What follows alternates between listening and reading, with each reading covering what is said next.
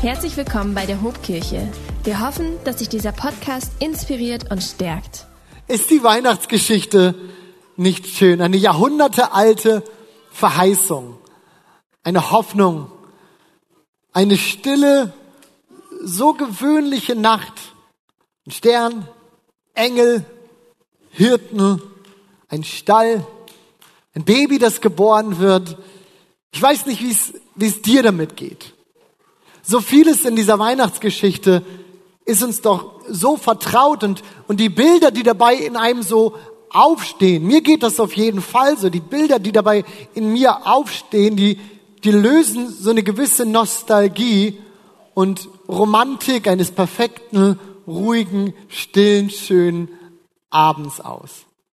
Vielleicht, weil man Weihnachten so von früher so in Erinnerung hat, vielleicht aber auch, weil man irgendwie, naja, so irgendwo tief drinne immer so eine Sehnsucht nach so einem Weihnachten hatte. Am besten noch gepaart, gemischt dann mit so einer winterlich verschneiten Landschaft, die mit dem ersten Weihnachten damals in Bethlehem genauso wenig zu tun hat wie mit unserem Bremer Schmuddelwetter, aber an irgendwas muss man sich ja festhalten, oder? Und in der Regel, Leute, die mich gut kennen, auch hier unseren Staff, die Pastoren, die wissen, bei mir setzt so spätestens ab September so eine ganz große Sehnsucht nach genau dieser Stimmung ein ich fange an, Weihnachtslieder zu singen und irgendwie ist dieses, dieses Gefühl, diese Sehnsucht, bald ist Weihnachten und das wird wieder so schön. Aber irgendwann dann im Dezember, und das ist so sicher wie das Amen in der Kirche, da crasht diese meine Weihnachtsromantik mit der Realität. Was irgendjemand, wovon ich rede. Diese, dieses Gefühl von so ist Weihnachten crasht mit unserer Realität. Und ich will sogar noch einen Schritt weitergehen, denn nicht nur crasht diese Weihnachtsromantik mit der Realität, nein, ich würde sagen, sie hat auch mit dem ersten Weihnachten im Grunde genommen relativ wenig gemeinsam. Lasst mich uns einmal kurz skizzieren, was uns die Bibel über dieses erste Weihnachten verrät.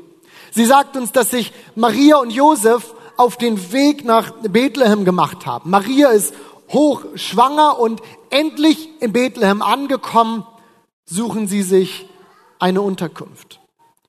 Nur gestaltet sich diese Suche nach der Unterkunft schwieriger als gedacht. Niemand will ihnen eine Bleibe geben.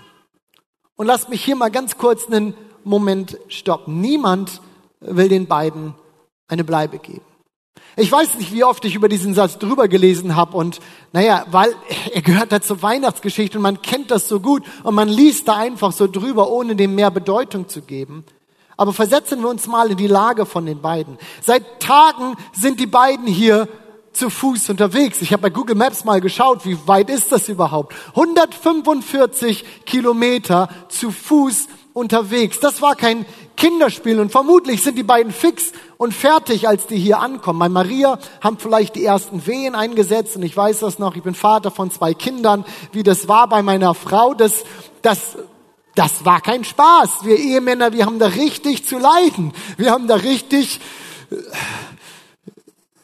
however, das war nicht leicht, die sind fix und fertig. Und jetzt stellen wir uns das mal vor. Hier ist so ein junges Mädel, ein Teenager, in Wehen auf der Straße und daneben dieser völlig überforderte Josef. Und da kommt mir doch diese Frage auf, gab es wirklich niemanden und nichts, was man den beiden anbieten konnte? Ich finde es gar nicht so weit hergeholt zu vermuten, dass vielleicht niemand helfen wollte gerade in diesem Moment. Wir alle kennen das doch, dass wir irgendwie mit den Problemchen und Nöten und Sachen anderer Leute konfrontiert sind und das ploppt irgendwie so in unseren Alltag. Und wenn wir ehrlich sind, passend tut das ja nie, oder? Das kommt ja nie zu der Zeit, wo ich das in meinem Terminkalender drinne habe, sag, hier hilfst du anderen, sondern das ploppt einfach so da rein. Und Zeit haben wir im Grunde nie dafür. Doch wenn wir ehrlich mit uns sind, haben wir eigentlich immer und fast zu jedem Zeitpunkt mehr zu geben als nichts, mehr anzubieten als nichts. Und wie frustrierend muss das für die beiden gewesen sein, hier irgendwie zu stehen in, in, in einer Not und in ihrer Not völlig übersehen zu werden. Und ich wette mit uns, dass die beiden sich gedacht haben, warum haben wir uns diese Tortur hier angetan? Warum sind wir losgezogen? Zu Hause wäre alles so viel besser, so viel einfacher gewesen. Da hätten wir eine Unterkunft gehabt. Vermutlich wäre Marias Mutter da gewesen, Tanten, Leute, die schon irgendwie Geburten hinter sich haben, die hätten helfen können, die wissen, wie man jetzt damit umgeht mit dieser Situation. Warum haben sie sich auf den Weg gemacht? In Lukas 2 da heißt es, es begab sich aber zu der Zeit, dass ein Gebot von dem Kaiser Augustus ausging, dass alle Welt geschätzt würde. Diese Schätzung war die allererste und sie geschah zu der Zeit, da Quirinius Statthalter in Syrien war. Und jedermann ging, dass er sich schätzen ließ, ein jeglicher in seine Stadt. Und da machte sich Josef aus Galiläa, aus der Stadt Nazareth in das jüdische, jüdische Land zur Stadt Davids, die da heißt Bethlehem, darum, dass er von dem Hause und Geschlecht Davids war, auf das er sich schätzen ließ mit Maria, seinem anvertrauten Weibe, die schwanger war. Das war nicht freiwillig, dass die beiden hier losgezogen waren. Sie mussten. Sie mussten, weil der Kaiser ein entsprechendes Gesetz erlassen hatte. Äußere Umstände drängten sie dazu, dass sie jetzt irgendwie in dieser Situation hier war. Und ich wette, die beiden hatten sich die Geburt ihres ersten Kindes anders vorgestellt. Nichts passte hier. Überhaupt nichts. Null Weihnachtsstimmung. Das ist der Kontext dieses ersten Weihnachten. Und ich finde interessant, wie sich auch aus, aus diesem ersten Weihnachten wieder Parallelen auch in unsere Welt hier ziehen lassen. Heute ist es kein Kaiser, aber eine Regierung, die Dinge erlässt, die unmittelbare Auswirkungen auf unsere Realität, auch auf jetzt gerade so unser, unser Weihnachten hier hat. Völlig wertfrei mal so benannt, ist das doch gerade unsere Realität. Niemand hat sich Corona ausgesucht, aber wir sind dieser Situation jetzt gerade komplett ausgeliefert. Vielleicht sind es auch noch andere Dinge in deinem Leben, die dich beschäftigen. Niemand hat sich die Krankheit ausgesucht, mit der du dich gerade rumplagst und die dich irgendwie bewegt. Niemand will Familien oder will, will Beziehungsstress. Und doch ist er in so vielen Familien da. Wisst ihr, so oft crasht diese unsere Realität mit meiner, mit, mit, mit unserer Vorstellung von dem, wie, wie Weihnachten sein sollte, wie es sein muss. Mit meinen Erwartungen von Weihnachten, dass es doch bitte schön heile Welt und Glitzer und Lichter und vor allem Ruhe und Besinnung sein soll. Aber wenn ich dann mal ein, einen Schritt so davon weggehe und meine, meine Vorstellung von von Weihnachten mit dem Evangelium abgleiche, dann macht es überhaupt keinen Sinn, dass Jesus in eine so heile Welt hätte kommen sollen. Nicht die Starken brauchen einen Arzt, sondern die Kranken, wird Jesus später einmal sagen. Und ich möchte uns heute sagen, wir feiern Weihnachten nicht, weil alles so super ist, sondern gerade, weil es das nicht ist. Jesus ist nämlich gekommen, um Hoffnung in eine zerbrochene Welt zu bringen. Er ist gekommen, um Heilung in eine verletzte Welt zu bringen, um Rettung in eine verlorene Welt zu bringen. Lasst uns deswegen, und das ist mein, mein Appell an uns heute hier, lasst uns dieses Jahr Weihnachten vielleicht mal in seiner ganzen Unperfektheit umarmen. Und ich glaube, dass wir manches an der Weihnachtsgeschichte, ja, ich würde sogar so weit gehen, dass wir manches am Evangelium besser eingeordnet bekommen. Denn so sah das erste Weihnachten doch aus. Maria und Josef kommen in dieser unperfekten Nacht hier in Bethlehem an und ich glaube, nichts sah für die beiden hier irgendwie nach einem Wunder aus. Ja klar, Maria würde gleich ein Baby bekommen, das war offensichtlich, das hatte sich angekündigt, war zu diesem Zeitpunkt jetzt auch irgendwie unaufhaltsam, aber irgendwie sah doch für die beiden nichts danach aus, dass der Himmel gerade die größte Rettungsaktion der Welt orchestrierte. Die Himmelschöre machten sich vielleicht schon parat, bereit, der große Stern war schon in Position und gleich sollte sich bewahrheiten, was der Prophet Jeremia vorhergesagt hatte. Das Volk das in der Finsternis lebt, sieht ein großes Licht. Hell strahlt es auf über denen, die ohne Hoffnung sind. Denn uns ist heute ein Kind geboren. Ein Sohn ist uns geschenkt. Und er wird die Herrschaft übernehmen. Man nennt ihn wunderbarer Ratgeber, starker Gott, ewiger Vater, Friedensfürst. Er wird seine Herrschaft weit ausdehnen und dauerhaften Frieden bringen. Während Josef, so stelle ich mir das vor, hier gerade in diesem Stall sitzt und den Futtertrog irgendwie auskratzt, damit er dieses Kind da gleich reinlegen könnte. Und ich keine Ahnung, mit was der sich so alles hat rumplagen müssen in diesem Stall. Doch dann kommt dieses Baby auf die Welt. So klein und zerbrechlich, dass es Glauben brauchte, um in ihm das verheißene Wunder zu sehen. Aber auf diesen Punkt möchte ich mit uns in diesem Heiligabend heute hinaus.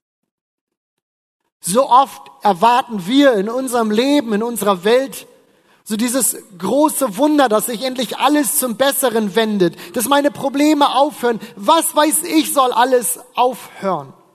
Und ja, es gibt sie, diese von jetzt auf gleich Veränderung im Leben. Aber wenn wir ganz ehrlich sind, da beginnen die allermeisten Wunder doch ganz unscheinbar in unserem alltäglichen Chaos. Oder nicht? Mit einem Funken Hoffnung. Und weißt du, was, was Hoffnung dann tut? In unserem Chaos. Sie schaltet ein Licht an. In unserer Nacht. Und vielleicht verändern sich nicht all unsere Umstände sofort. Sorry. Vielleicht verändern sich nicht all unsere Umstände sofort.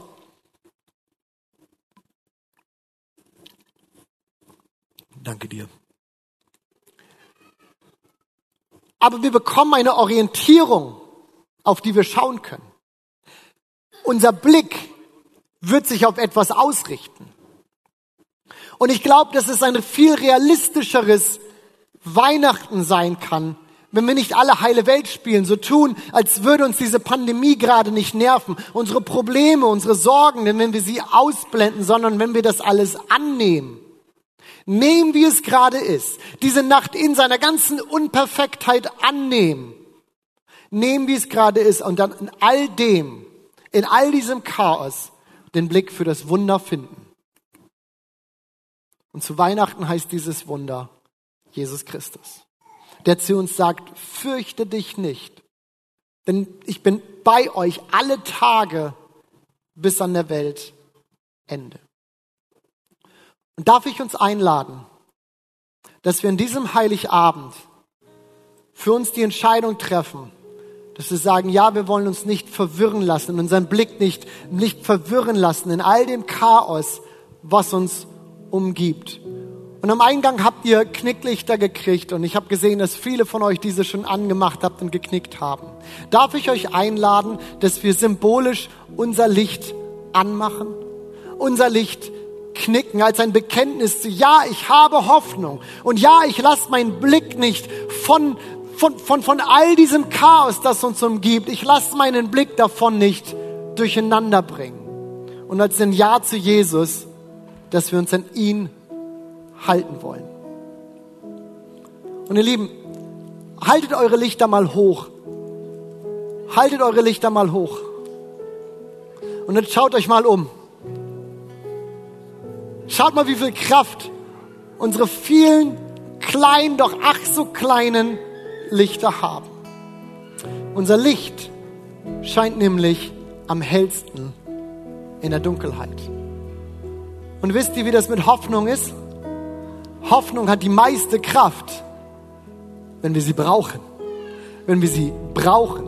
Nicht, wenn alles schön und perfekt ist, sondern wenn wir sie brauchen. Weihnachten hat nichts damit zu tun, dass alles super ist, sondern gerade, dass es das nicht ist. Und deswegen ist Jesus gekommen, um uns Rettung zu bringen darf ich uns einladen, dass wir gemeinsam aufstehen.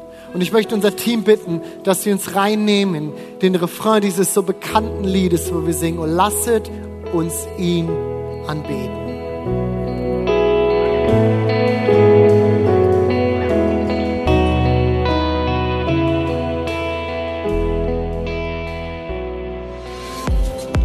Dieser Podcast gesegnet hat, würden wir gern deine Geschichte hören. Schreib uns doch unter hallo@ho.de oder noch besser, schau einfach mal persönlich bei uns vorbei. Wir freuen uns auf dich.